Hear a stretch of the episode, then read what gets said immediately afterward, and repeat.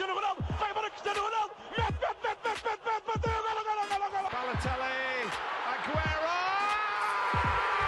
Posse de bola para Portugal, vai Éder, vai Éder, vai Éder, vai Éder, chuta, chuta, chuta!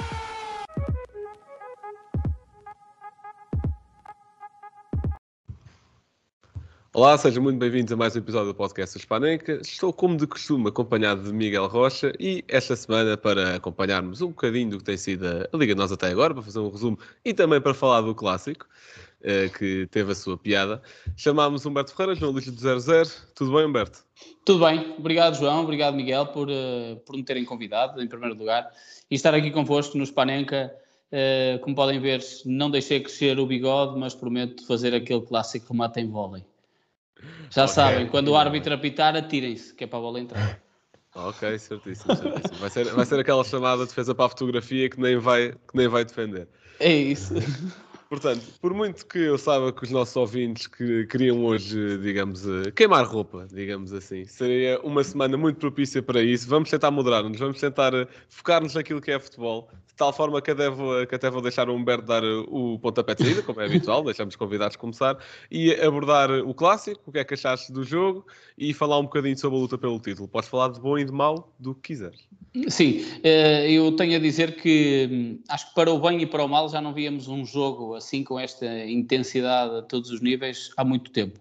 Porventura, pelo facto de, eh, de até o nível pandémico ajudar a que eh, as emoções possam ser mais extravasadas. Eu tive a oportunidade de estar no Estádio Dragão a cobrir o jogo para o 0-0 eh, e tive essa oportunidade também de, de presenciar o calor que o próprio jogo eh, em si trouxe para os jogadores e dos jogadores para a bancada.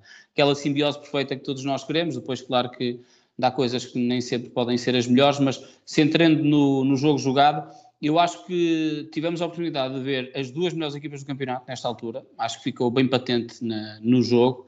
Eh, e ficou bem patente de que, efetivamente, as emoções às vezes podem toldar aquilo que nós queremos fazer para o jogo. Quero com isto dizer que, eh, se calhar, o Futebol Clube do Porto entrou melhor, na minha ótica, na partida, mas, se calhar, essa entrada forte fez com que depois relaxasse no capítulo defensivo. E a forma como o Sporting faz os dois golos são plenos de intenção, boa execução. A segunda jogada, acho que eh, deve ser repetida vezes sem conta para as pessoas se lembrarem mais disso do jogo do que o que aconteceu depois. Assim como depois eh, os dois golos inventados, eu diria, pelo Fábio Vieira e a forma como o Futebol Clube do Porto consegue depois construir eh, esta, o empate e terminar o jogo por cima. Eu acho que foi um grande jogo de futebol, apesar de todas as vicissitudes, com tudo o que pode ter um jogo de futebol. E olhando para o jogo de futebol, acho que foram duas equipas com muita vontade de ganhar. O Sporting, até um determinado momento, depois acabou por eh, arriscar menos, mas ainda assim arriscar na mesma. Eh, e, e tivemos erros, tivemos bom futebol. eh, E isto, olhando só para as equipas, eu acho que isso é muito importante trazer, porque as equipas não são máquinas nem jogam sozinhas e, inevitavelmente, há momentos em que perdem. Certíssimo. Miguel, o que é que tu achaste do jogo na tua casa? Bem lá a todos, olá Humberto. Bem, Hum, eu concordo com, com esta análise de que foi um dos jogos mais quentes do- dos últimos tempos. Já não tínhamos assistido um clássico eh, com esta intensidade há bastante tempo. Hum, também por os últimos clássicos, se calhar, não terem sido em momentos tão determinantes para, para a classificação, no sentido em que, por exemplo, o ano passado eh, a única derrota do Sporting foi precisamente no Estádio da Luz, em que já estava decidido o cam- o campeão. Ou seja, embora houvesse a emoção de terem acabado de ser campeões, ehm, já estava um campeonato decidido. Mas Miguel, Um, ano, desculpa interromper-te, no ano passado Sim, sim. O, o jogo entre o Porto, entre o Futebol Clube do Porto e o Sporting foi no momento bem crucial da época, em que aquele empate acaba por dar uma Pois foi, tranquilidade foi, é bem, verdade, é bem verdade. distinta ao, É verdade. ao- Se ao- calhar também eh, determinou de certa forma essa questão dos adeptos que estavas a dizer. Uhum. Um, a questão da pandemia foi, foi determinante. Mas acho que foi, foi um jogo que, principalmente na primeira parte, foi, foi bem disputado, porque na segunda, com a expulsão do Coates, acabou por eh, fazer com que o Sporting fizesse opções eh, com que o jogo não fosse tão equilibrado no sentido que estava a ser na primeira parte. Um, e também concordo que o Porto entrou melhor, eh, embora o gol sofrido, um, o Porto entrou melhor no jogo. Acho que a opção eh, que, o, que o Conceição fez acabou por, eh, tendo em conta os, os nossos jogadores do Porto, um, acabou por, por, prejudicar de certa forma no momento defensivo, um, na questão de utilizar uh, Fábio Vieira e Otávio e com dois pontas de lança. Ou seja, o que é que isto faz? Uh, não tendo nem PP, nem Galeno, uh, pronto, Luís Dias, obviamente, um, faz com que a ala fique muito mais descoberta, principalmente do lado esquerdo, e com que o Zaidu uh, use e abuse da ala. E a questão é que o Zaidu depois não defende. Um, e isso notou-se, acho que até nos dois golos, mas principalmente no primeiro, em que o Pepe descai muito para a, para a esquerda uh, para tentar combater isso. Um, e acabou por nos apanhar em, em contrapé defensivo um, e acaba por ser, de certa forma, culpa de Sérgio Conceição, porque tem de conhecer os, os seus jogadores e já sabemos que o Zaidu, embora às vezes lhe dê uma coisinha uh, e possa sacar uma corrida de um lado ao outro do campo, sabe-se que não é muito bom tecnicamente, taticamente também não é o melhor, um, e portanto, em, em, momentos defensivos principalmente, pecou, pecou bastante.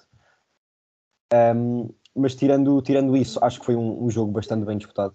Um, acho que o, o, o, empate acaba por ser o, o resultado mais indicado. também pelas. Eu sinceramente, eu pus um tweet na altura quando, quando o Coates foi expulso uh, por causa do primeiro cartão amarelo, que foi uma estupidez.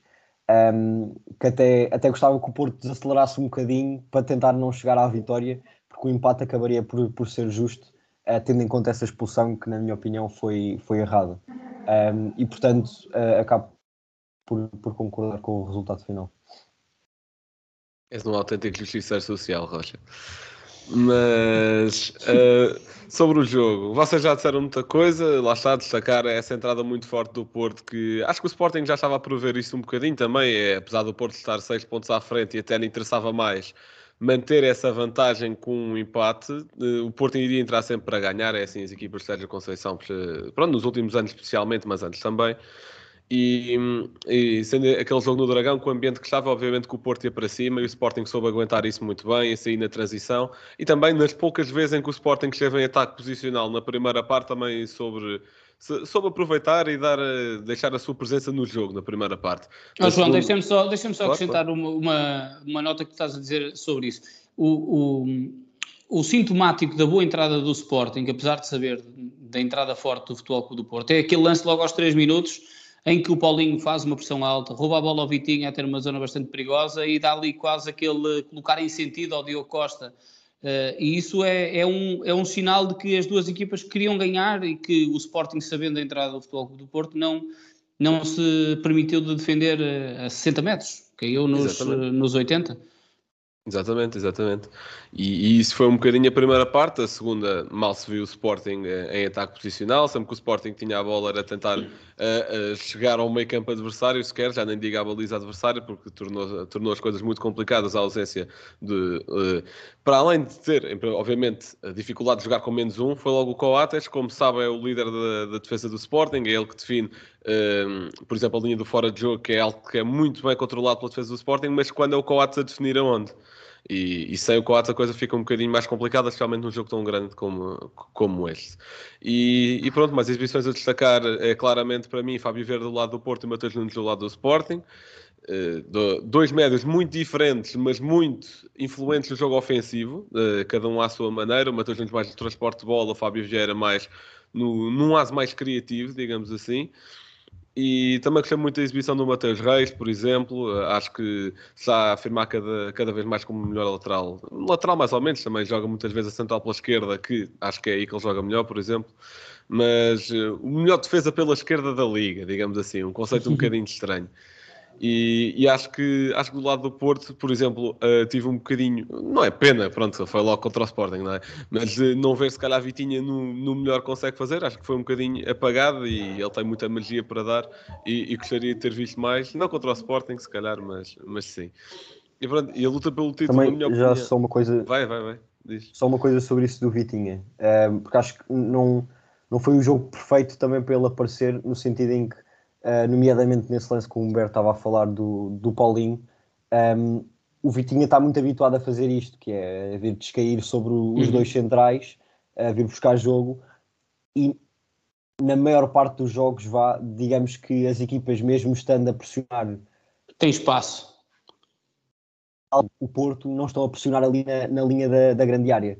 Um, e portanto não foi um, um, jogo perfeito para o Vitinha, também não eram as condições uh, ideais, um, não conseguiu, e, e, também por esse aspecto que eu falei no início, de não haver uh, um ala em jogo, o Porto quase estava a jogar num, num 4-4-2 losango, porque com, com o Fábio Vieira e com o Otávio era quase isso em, em, que estávamos a jogar, o Vitinha a trocar muito com o Uribe, um, e portanto não podiam haver nomeadamente as trocas uh, na ala, em que o Vitinha vai para uma ala ou para a outra, um, também distribuir o jogo, portanto acho que não, não foram as condições uh, ideais para, para ele sobressair, e mais para o Fábio Vieira, claro.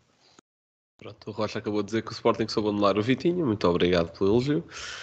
E, e pronto, uh, sobre a luta pelo título, uh, eu, na minha opinião, por muito gosto ter esperança, acho que a coisa está difícil. Uh, não pelo, estado exibicional do Sporting, mas porque lá está, perde-se esse trunfo que é o confronto direto. Por exemplo, o Benfica até tem uma diferença pontual menor com o Sporting, ainda tem essa, essa questão do confronto direto. Que, que, pronto, é sempre, é sempre um as, digamos assim, deixa sempre tudo em aberto e, e acho que está muito complicado neste momento. Mas. Deixa-me uh, só, força, ainda força. sobre o clássico, uh, porque tu já, já notaste as individualidades e, e, uh, e acho que compactuamos muito. e é sinal de que vimos o mesmo jogo, e isso é, é sempre salutar. Porque eu acho que o, o, Fábio Vieira deu uma capacidade ao jogo do Futebol Clube do Porto, daquilo que muitas vezes nós queremos que os jogadores tenham a capacidade de fazer, que é quando o jogo está demasiado amarrado, um, ehm, desamarrá-lo com a irresponsabilidade da qualidade. E eu acho que foi isso que fez o Fábio Vieira porque em condições normais eu diria que um, um médio eh, na posição de Fábio Vieira nunca teria marcado um golo de pé direito da forma como marca. Ele, no fundo, ele só podia rematar assim, porque se ele tentasse colocar no pé esquerdo ia perder posição, perder tempo de espaço, perder tudo. E nunca iria conseguir fazer aquele golo. E eu acho que isso só se deve à, à responsabilidade de um gênio, uh, chamo-lhe assim, porque a forma como ele consegue fazer aquele golo e depois desbloquear o segundo lance, para mim acaba por, por... Eu tive a oportunidade de escrever isso até na, quando tivemos a escrever sobre as figuras, de que ele foi maestro e carregador de piano. Porque quando o, o próprio segundo golo, ele a forma como rodopia um, ehm, sobre os Gaio e depois consegue ganhar o lado esquerdo do ataque, fazer um cruzamento uh, com a parte de dentro do pé, sem ser a bola em arco, uma bola chapada. Uh, eu achei mesmo que foi o clássico de Fábio Vieira e ali a demonstração dele de, de, ser um jogador para este tipo de jogos. Já tinha marcado ao Benfica, marcou ao Sporting e a forma como ele preenche o jogo foi absolutamente uh, magistral. E o Mateus Nunes, João, como tu disseste, o Mateus Nunes foi o coração do Sporting. Ele estava em todo lado, uh, preencheu aquele meio campo com muita dificuldade, face àquilo que o Miguel estava a dizer, que era o facto do Futebol do Porto ter o Vitinha e o, e, e o Uribe num sentido muito harmónico, quando subia um ou outro chia, e o Mateus Nunes manteve sempre muito equilibrado nesse capítulo, o Ugarte também a, a, a, dar muito apoio, principalmente quando sai o Coates, o, o Ugarte é muito importante nesse, nessa organização do Sporting, mas o Mateus Nunes uh, encheu as medidas completamente. Eu nem sei se daqui a uns anos não estamos ali a ver um mix da seleção nacional misturados. Mateus Nunes, Palhinha, Fábio Vieira e Vitinha, os quatro, dão ali um bom meio campo. Dão um excelente meio campo, na minha opinião, e, e lá está, também Fábio é Vieira foi essa grande demonstração de classe que, que disseste, e o Mateus Nunes também. Pronto, agora tentando sair um bocadinho do espectro Porto Sporting, que acho que já estamos um bocadinho fartos de, de, ouvir falar destes dois clubes nos últimos dias. Vamos falar um bocadinho sobre a luta pela Europa, que pronto, após Porto e Sporting, Benfica e Braga estão, estão praticamente assegurados aqui, a menos que haja algo muito mal acontecendo no, nas últimas jornadas do campeonato, que é nas últimas que ainda faltam, nesse sentido.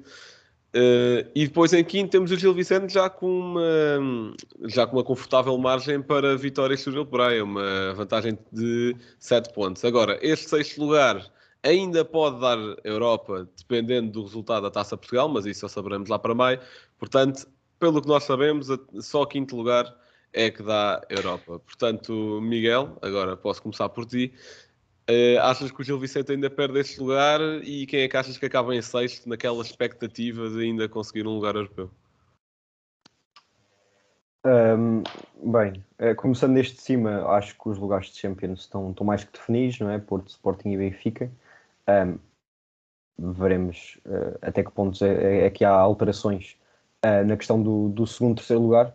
Eu, sinceramente, embora tenha a plena convicção de que o Porto vai ser campeão, mesmo que não seja, penso que não deixe mais que o segundo lugar. Um, e portanto, alterações só ali no segundo e terceiro lugar, a ver quem é que vai direto ou então à, à terceira pré-eliminatória. Um, quanto à, à, Conference League, uh, sim, acho que o Gil Luís vai acabar por conseguir este lugar. Um, o Vitória não está na sua melhor fase, o Estoril também começou melhor uh, do que está agora, um, e o Gil Vicente, embora não seja uma equipa muito vistosa, tem sido um, tem, tem sido consistente e, e, portanto acho que mesmo que continue a perder pontos uh, pontualmente uh, vai acabar por conseguir o quinto lugar um, e o Vitória ou o Estoril, uh, penso que não passe disto, vão, vão rezar para que o sexto lugar também dê acesso um, a um lugar europeu. Eu tenho só, só aqui outra questão, mais, mais à parte. Tenho pena que, que já não haja um lugar que dê acesso à Liga Europa. Um, acho que é uma questão que não sei até que ponto é que faz muito sentido. Um, porque, ou seja, agora a Liga, Europa nesta questão só vai se, por exemplo, o terceiro lugar não passar a, a pré-eliminatória e aí é que vai à Liga Europa. Uh, porque depois o, o, quarto lugar já vai, nem é direto à Conference League, é, é à terceira pré-eliminatória também. Um, e acho que isso tira um pouco da magia, de certa forma, da Europa em Portugal, por não haver um clube que tenha essa capacidade de ir direto à Liga Europa. Pronto, depois desta intervenção do Rocha, não. Uh, pronto, quero só dizer que discordo de uma coisa que ele disse, que é eu acho que este Gil Vicente até é bastante vistoso, com talentos como Samuel Lino, Fran Navarro, Pedrinho, sendo que Samuel Lino, pelo que se diz, já, já anda na calha do Atlético Madrid, não, acho que ainda não é oficial, mas já se diz muito, portanto já se considera ser. Portanto, uh, lá está, acho que isso é, é um pouco sinal do quão, do quão vistosos são alguns talentos desta equipa. Não, mas, mas não estava a dizer do ponto de vista individual, porque isso há, há, várias equipas que nesse aspecto têm bastante. Estava a dizer mais do ponto de vista coletivo, porque embora acho que já roubaram pontos ao, ao Benfica, acho que para o Sporting ao Porto não. Um, mas estava a dizer desse ponto de vista coletivo, ou seja, de não, não haverem assim goleadas, como por exemplo o Braga já deu, era mais nesse aspecto. Pronto, agora vêm as ressalvas, claro. Mas fizeste bem, fizeste bem.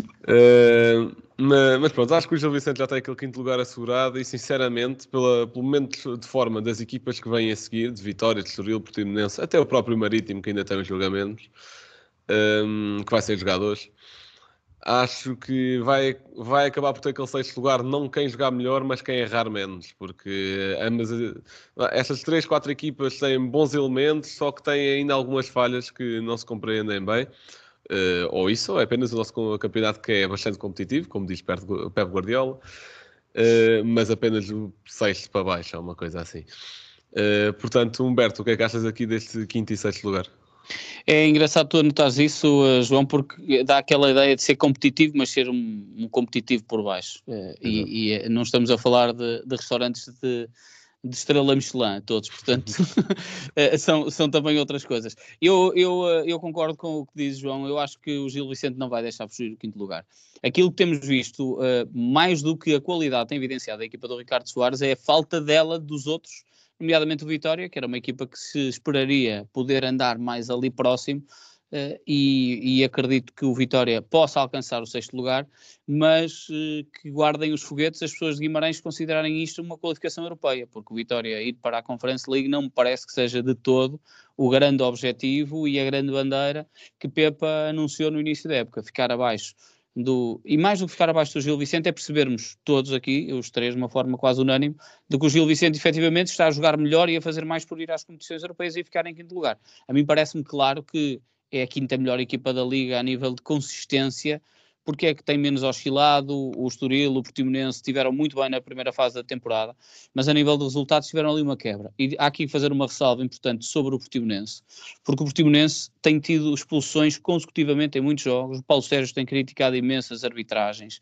uh, e não sabemos até que ponto é que em condições normais como diria Mourinho, não é? Vamos ser campeões em condições anormais, vamos também ser campeões. E, portanto, parafraseando isso, em condições normais, eu não sei até que ponto é que o Portimonense um, não poderia estar numa outra posição da tabela classificativa. As asas ali pelo meio, como aquele penalti uh, do Carlinhos, que foi duplamente marcado, uh, mas eu acho que era uma equipa que na primeira fase, e continua a demonstrar um bom futebol, está a ser traída com este capítulo das expulsões que a afastou para essa posição mais luta pelo quinto lugar. ainda assim, isto, o futebol é pródigo em surpresas e sabemos nós se daqui a umas semanas não vamos estar a olhar para um Gil Vicente a perder de ritmo. Não me parece, muito sinceramente, não me parece. Acho que a equipa de Ricardo Soares está bem identificada com aquilo que quer fazer até o fim da época. E concordamos nesse aspecto. E passando agora para a luta pela manutenção, eh, vendo aqui a classificação no Belside, que é o 0-0. Aqui em 18 temos a Bessade com 15 pontos, em 17 o Aroca com 18, em 16 o Moreirense com 19 e isto são uh, os três neste momento em posição de, de descida e de playoff de descida, depois Famalicão, Tondela, Passos, Boa Vista e por aí. Portanto, o que é que eu acho que vai acontecer por aqui? Acho que a Bessade está condenada, até porque acho que não é. Uh, lá está, esta vitória contra um Vitória bastante inconstante, que vai ser uma espécie de catapulta para os tirar daqui. Uh, o Aroca estar nesta, nesta, nesta situação surpreende-me algo, porque o ano passado, pronto, apesar de ser uma equipa que subiu do, do, segundo escalão, o ano passado até fizeram um ótimo final de temporada com uma coisa de 10, 11 vitórias consecutivas, uhum. algo, algo muito bom para conseguirem o segundo lugar. O segundo, terceiro? o terceiro lugar, terceiro lugar, terceiro, depois terceiro. O segundo é de Vizela, o primeiro é de Estoril e é o terceiro lugar que sobem no playoff com o Rio Ave. Exatamente, exatamente. Uh, portanto, é algo surpreendente, mas sim, não, não tenha feito assim um campeonato por aí além. Uh, o Famalicão ter estado aqui tanto tempo surpreende-me, porque, ok, é aquela prova de que individualidades não fazem uma equipa e o Famalicão uh, vieram muitos reforços. Uh, aliás, a cada verão, nos últimos dois, três anos, o Famalicão parece que queria uma equipa diferente. Isso, obviamente, que tem, que tem consequências práticas, mas lá está. acho que essa chegada do, do João Carlos Teixeira, que já deu espetáculo ontem contra o Moreirense. Acho que é aqui um ponto de viragem, um reforço incrível.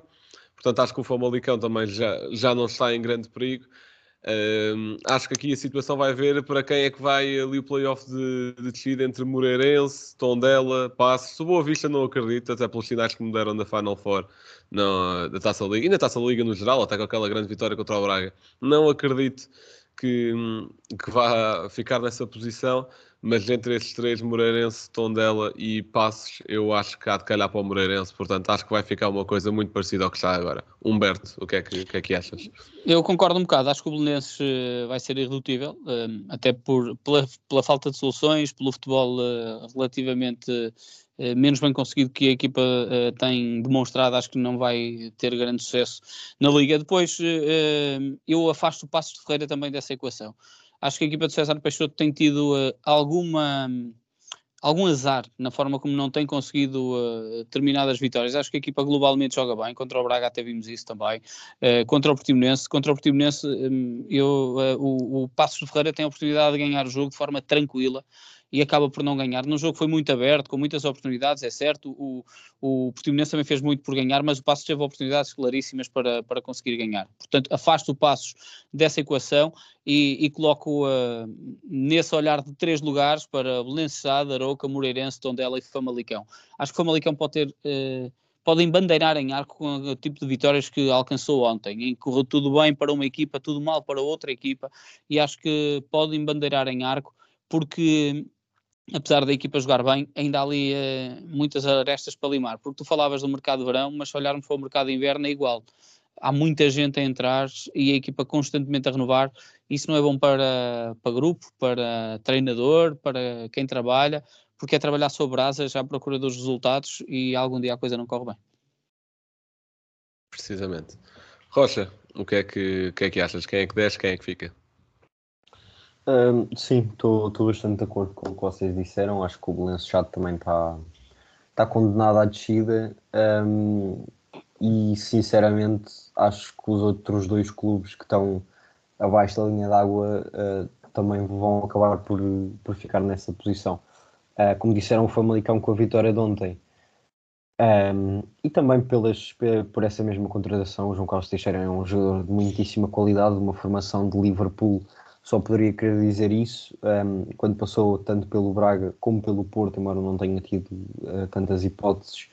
Um, ele acabava, quando entrava, fazia grandes jogos, principalmente do ponto de vista técnico, e nós aqui na, na análise ao, ao, mercado de inverno também o destacamos. Um, e embora não seja um jogador que faça a equipa, o Famalicão ontem especialmente, uh, embora claro que foi um jogo que correu bastante mal ao Moreirense, um, deu, deu, deu pistas de que vai sair deste lugar, um, de, porque a verdade é que só tem mais um ponto do que o Moreirense, uh, mas eu acredito, uh, mesmo, mesmo que acabem neste lugar, que não vão descer, nem vão ao, play, playoff, despromoção, uh, nem nada disso, e também todas as outras equipas acima, acredito que estejam a jogar melhor futebol e também que lhes está a correr melhor a vida do ponto de vista de resultados um, do que tanto Moreirense como Aroca como o Belenense Chave. Muito bem, e depois passarmos aqui pelos pontos quentes, digamos assim, da classificação da nossa liga, queria pedir-vos para escolherem uma equipa surpresa e uma desilusão. Humberto, posso começar por ti. Olha, eh, eu como surpresa coloco o Estoril. A posição que a equipa do Bruno Pinheiro ocupa, ninguém esperaria que eh, esta equipa do Estoril, que recordo, esta jornada do seu 11 titular, seis jogadores na época passada jogavam na, na segunda liga, na equipa de Estoril, e, eh, e alguns uh, vêm da equipa de sub-23, como é o caso do, do, André Franco, como o próprio uh, defesa central, o Bernardo Vital. Portanto, para mim é a grande surpresa da liga, uh, uma equipa que está a lutar pela Europa, a desempenhar bom futebol e a fazer encaixe financeiro, só pode ser aqui o grande destaque que temos de dar à liga, porque está a rentabilizar os seus ativos uh, a todos os níveis uh, e, como tal, para mim é surpresa, afirmação, queiramos, grande desilusão, o Vitória. Uma equipa como a de Vitória que se autoproclama como europeia, com uh, os adeptos em massa, com Pepa a pedir desde o início aquele vídeo que foi viral, viralizado, de meter o pé em intensidade e que é uma equipa que tem mostrado efetivamente duas caras, muito bom e muito mau, para mim está naquela posição, mas eh, é um Vitória que podia já dar mais, estar mais tranquilo e acima de tudo não ter esta oscilação exibicional. Portanto, para mim é, é, é o menos desta liga. Miguel, a tua equipa de ilusão e a tua equipa surpresa. Bem, um, eu acho que nós vamos chegar ao fim do campeonato um, e vamos dizer que a equipa surpresa uh, é, é mesmo o Estoril. Um, agora, nós, como este já é o terceiro keep-up da Liga B que fazemos, acabamos por estar um pouco mal habituados porque o Estoril houve uma altura que estava ali nos lugares europeus. Um, e portanto vou só dar aqui um, o prémio, entre aspas, de equipa surpresa ao Gil Vicente apenas por esse aspecto, porque depois no fim da época, realmente olhando para, tu, para toda a época e especialmente para a época anterior, porque foi a equipa que subiu, acho que é o Estoril que, que vai receber esse prémio. Agora, pelo momento e pelo lugar que ocupa, um, acho que vou, vou, destacar o Gil Vicente, porque realmente conseguirem um lugar europeu era uma coisa que acredito que no início da época não fosse assim. Se, se calhar um objetivo era, um, mas se calhar não tão, tão forma realista. Um, e portanto vou destacar o Gil Vicente. Um, e desilusão uh, também tem, tem de ir para o Vitória, porque é, é, exatamente isso que o Humberto disse. é uma equipa que se diz europeia uh, e que é europeia, já deu provas na Liga Europa.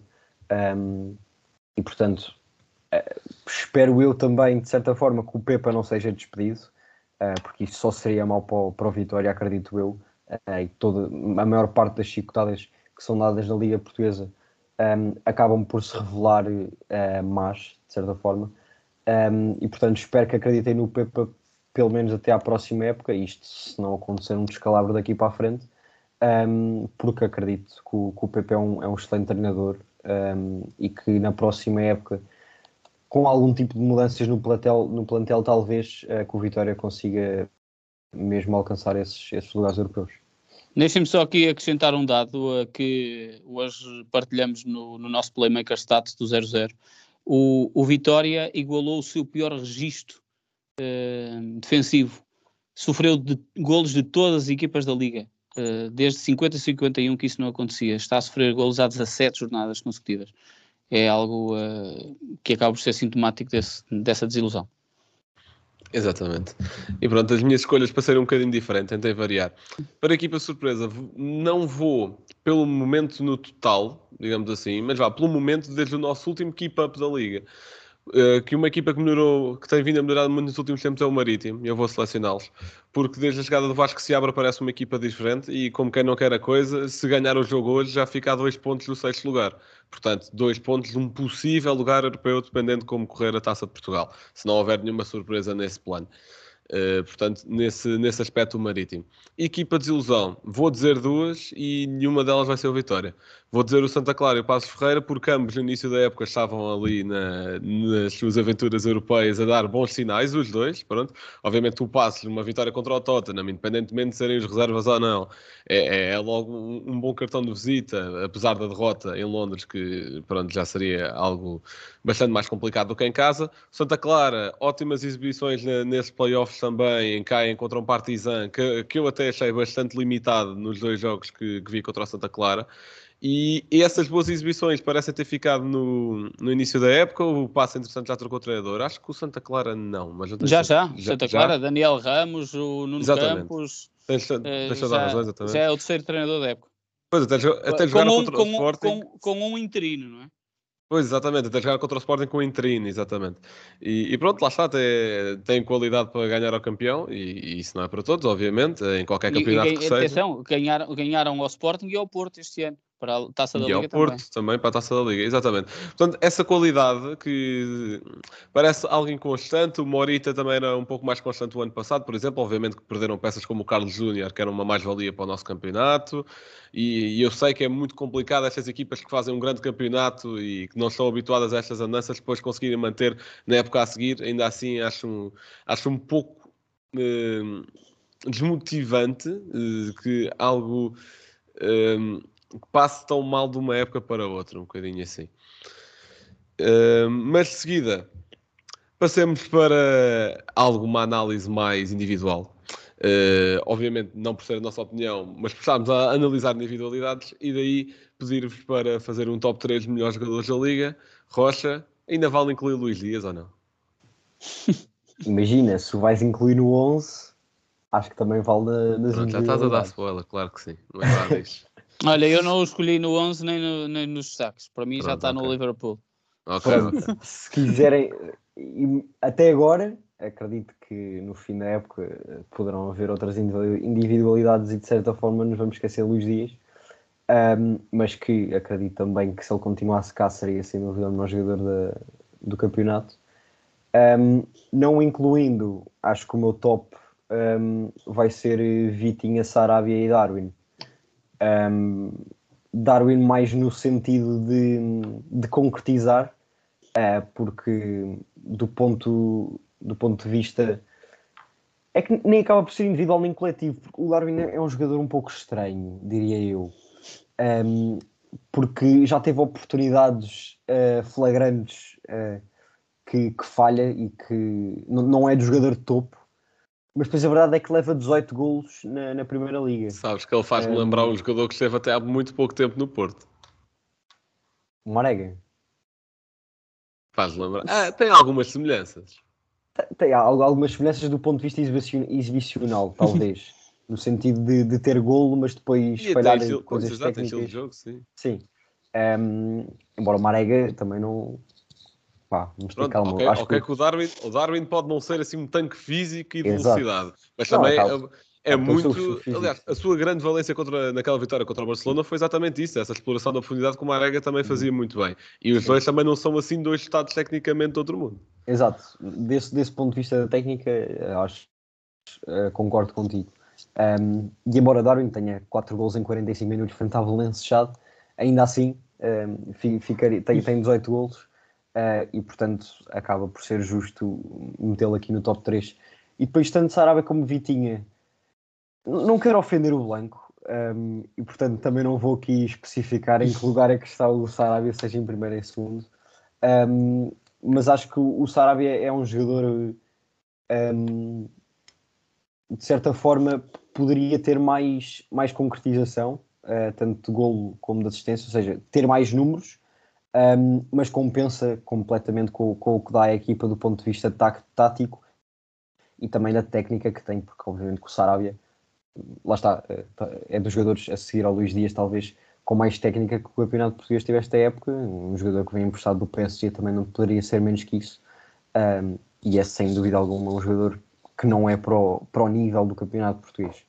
Um, e depois o Vitinha tem sido uma surpresa um, espero eu que principalmente uh, internamente do, do, da estrutura do Porto Um, por dois aspectos, por terem decidido emprestá-lo o ano passado, que acredito que também já poderia ter dado os seus frutos no ano passado, e também pela cláusula que lhe atribuíam, atribuíram de, de 20 milhões, uh, e que acredito que agora o Pinto da Costa dá graças a Deus todos os dias, o Wolverhampton não a tenha acionado.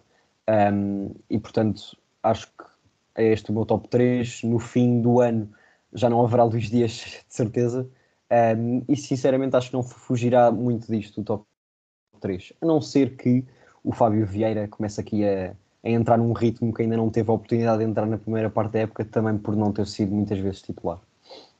Tenho certeza que o Fábio Vieira é o único candidato a entrar nesse top, não é, Rocha? Mas, mas enfim. O meu top não, não foge muito a isso, mas eu sim especifico os meus lugares: é, é Sarabia, Vitinha e Darwin. Uh, as razões são um bocadinho as que tu deste. Eu percebo o que tu dizes do, do Sarabia poder ter mais número, mas atenção, o Sporting então, não, é, é uma equipa que arrisque tanto ofensivamente como Benfica e Porto. Aliás, o Amorim tem muito essa filosofia de mais vale uh, arriscar e ser cirúrgico, no, pronto, apenas ser cirúrgico no momento ofensivo, do que estar sempre a tentar meter bola para a frente e depois compensar a equipa no momento defensivo.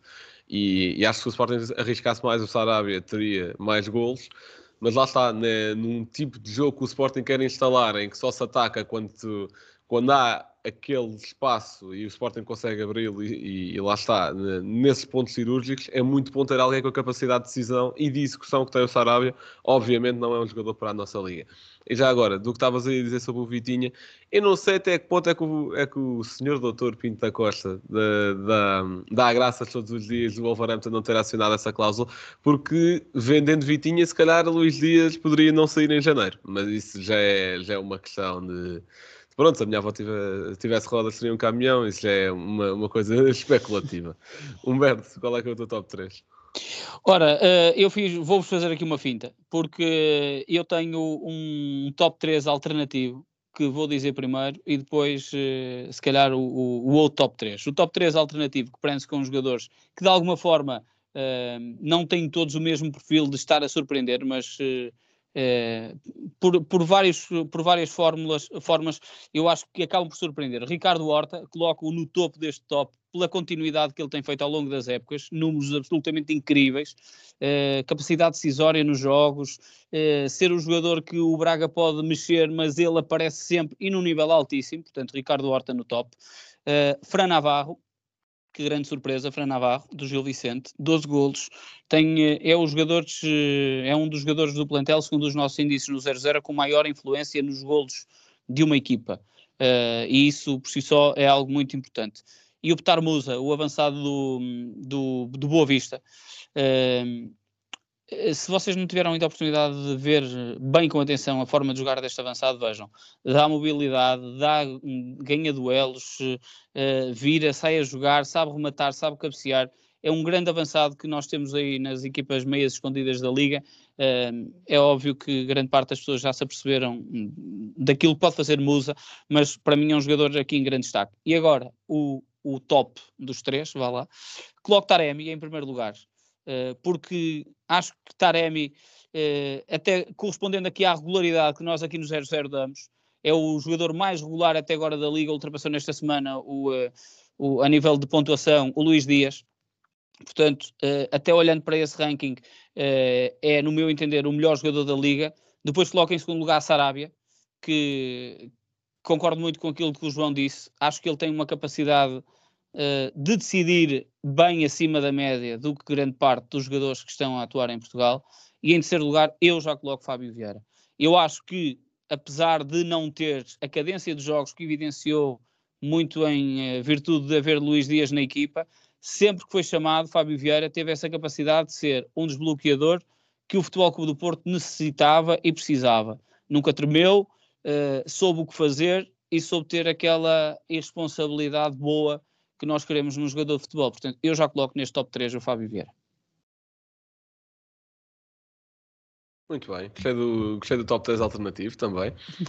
E, e, pronto, e para terminar, de, terminamos aqui com um tópico do, do Insta que, que nos propuseram, que foi o Gonçalo Gomes, que nos propôs fazermos o melhor 11 da Liga até agora. E pronto, vou começar eh, por dizer o meu, que é Uh, defesa um bocadinho leonina, que é Adam, Porro, Mbemba, Coates e Mateus Reis. Uh, numa defesa A4 para dar mais asa, meio campo e ataque. Uh, de seguida, em meio campo, pus Vitinha, Mateus Nunes, ainda que tentei aqui abrir espaço para, para, para Fábio Vieira, mas incluindo Luís Dias, não o ponho, uh, tirando Luís Dias, ponho. Uh, e depois, uh, lá está, Darwin, Sarabia, acho que também fazem sentido. E agora que eu estou aqui a contar, acho que só tenho 10. Mas, não, tenho 11, exatamente. Portanto, no total, Adam, Porro, Mbemba, Coates, Matheus Reis, Vitinha, Matheus Nunes, Luís Dias, Darwin e Sarabia. Acho que estão 11, sim, senhor.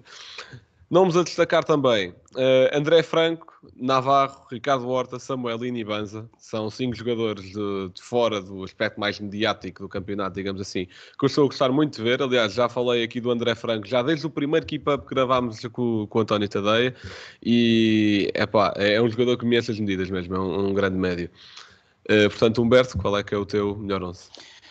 Ora, eu não seria justo se não uh, dissesse o 11 que nós aqui no 00 vamos fazendo. Não o, o que fazemos com regularidade, mas uh, em virtude da tal pontuação que damos uh, aos jogadores, eu fui olhar para o prémio da regularidade e, e perceber qual é que seria o, os 11 jogadores com melhor pontuação até agora num acumulado de pontuações, que é algo que nós fazemos, introduzimos na nossa redação no ano passado. Coates foi o melhor jogador da Liga, de resto entregamos esse prémio ao Coates no final da época passada.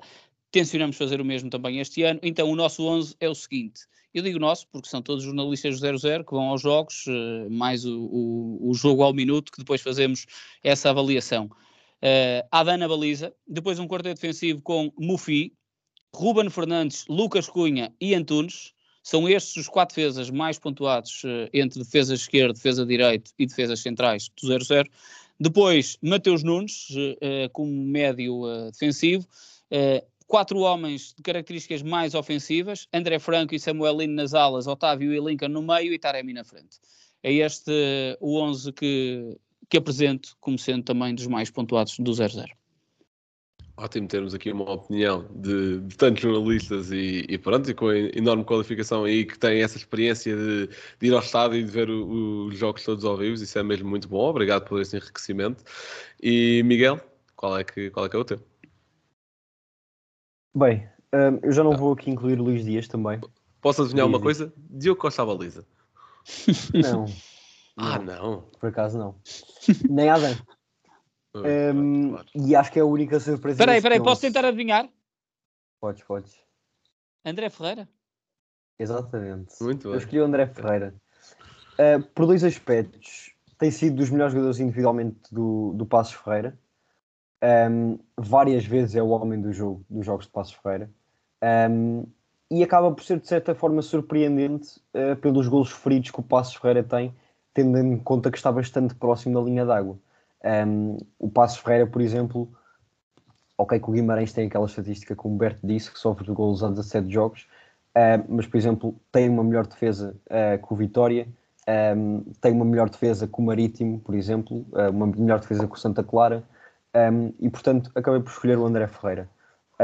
por duas razões também, dos três grandes, acredito que nenhum dos guarda-redes uh, tem estado, principalmente o Adam, acho que não está ao nível da época passada, acho que a época passada eh, esteve melhor. O Vlaco Dimos também a época passada salvava mais o Benfica do que salva esta época. E o Diogo Costa, embora seja regular, um, ehm, também não o quis aqui pôr por uma questão mais clubística, um, ehm, para também não dar esse, esse gosto. Um, ehm, depois na defesa, uh, quase igual ao, ao, ou igual ao Blanco, acho que é mesmo igual. Uh, Porro, Mbemba, Coates e Mateus Reis, acho que é igual. Um, meio campo é que já é diferente um, e por uma razão. Eu tentei pôr Mateus Nunes, mas não o pus um, pela diferença do ano passado e pelo que já disse aqui várias vezes uh, no nosso podcast, isso seria injusto para o jogador e também não teria a ser coerente para comigo, uh, que é o Uribe, que acho que é dos jogadores uh, mais underrated do nosso campeonato. Tem um papel fundamental na equipa do Porto e embora não seja um médio defensivo, como é, por exemplo, o Palhinha, tem características defensivas de recuperação de bola, de agressividade, que acho que mais nenhum jogador tem na, na nossa liga. E portanto pus Uribe e Vitinha, um, ou seja, isto num 4-4-2, um, Na ala esquerda pus o Ricardo Horta, na direita pus o Sarabia e na pus o Taremi e o Darwin.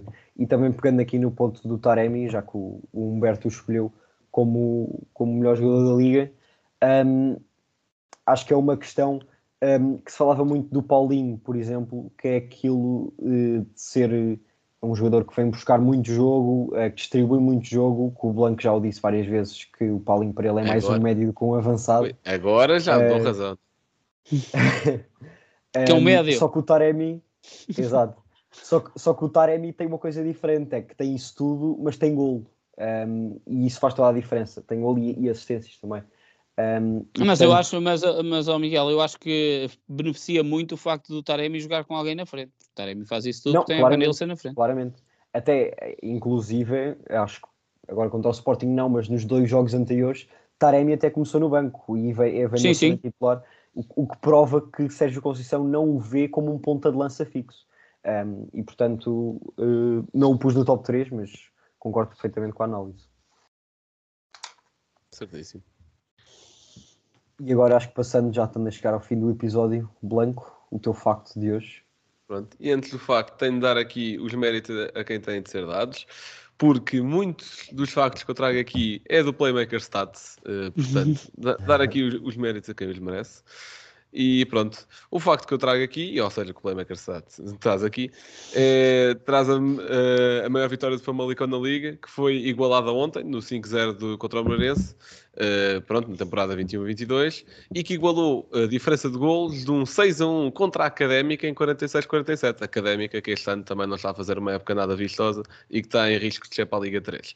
O Moreirense perdeu por 5-0 pela segunda vez esta época e já tinha perdido por este resultado no Dragão à sexta jornada.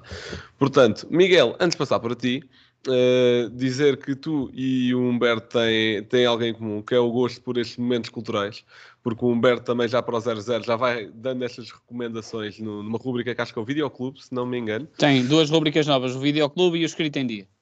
Pronto, ou seja, uma sobre esses eh, documentários e filmes e co- conteúdos audiovisuais e outra sobre livros, algo que o Rocha gosta de misturar aqui. Portanto, Miguel, qual é que é o teu mo- momento cultural desta semana?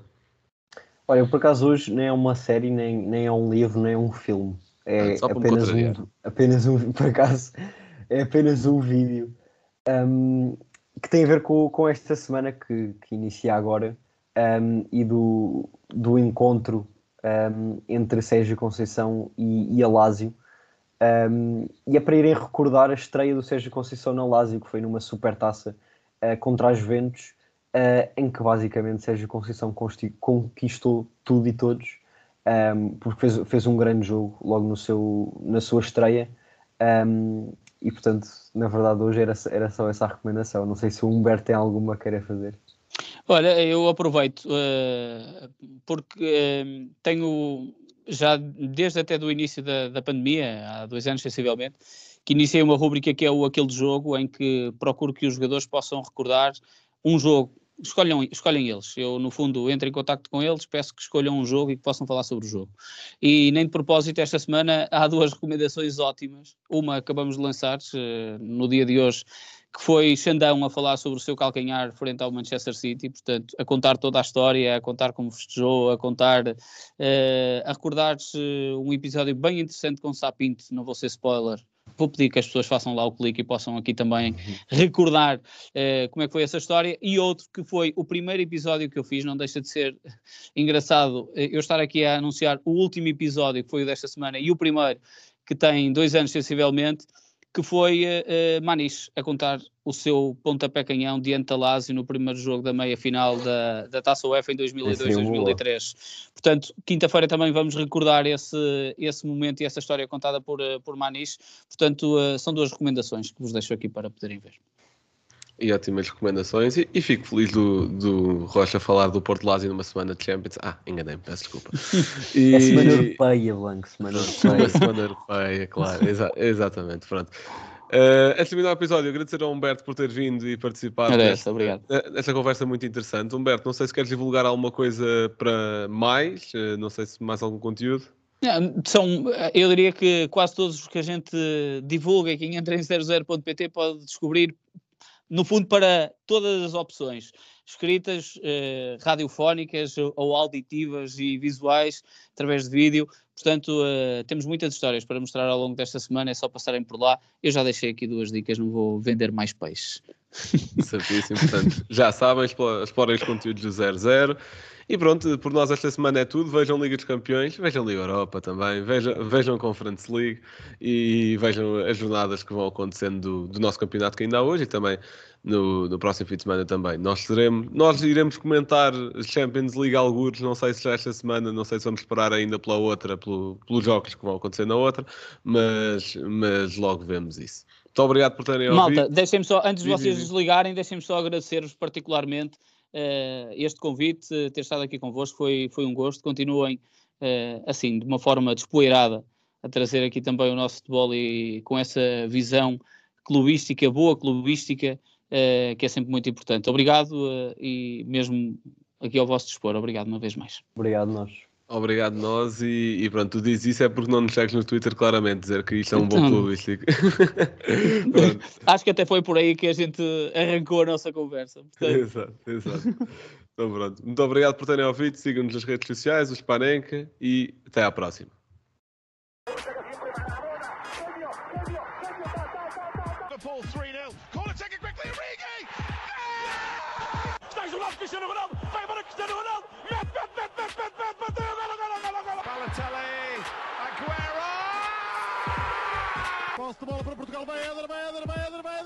Chuta, chuta, chuta! Gol!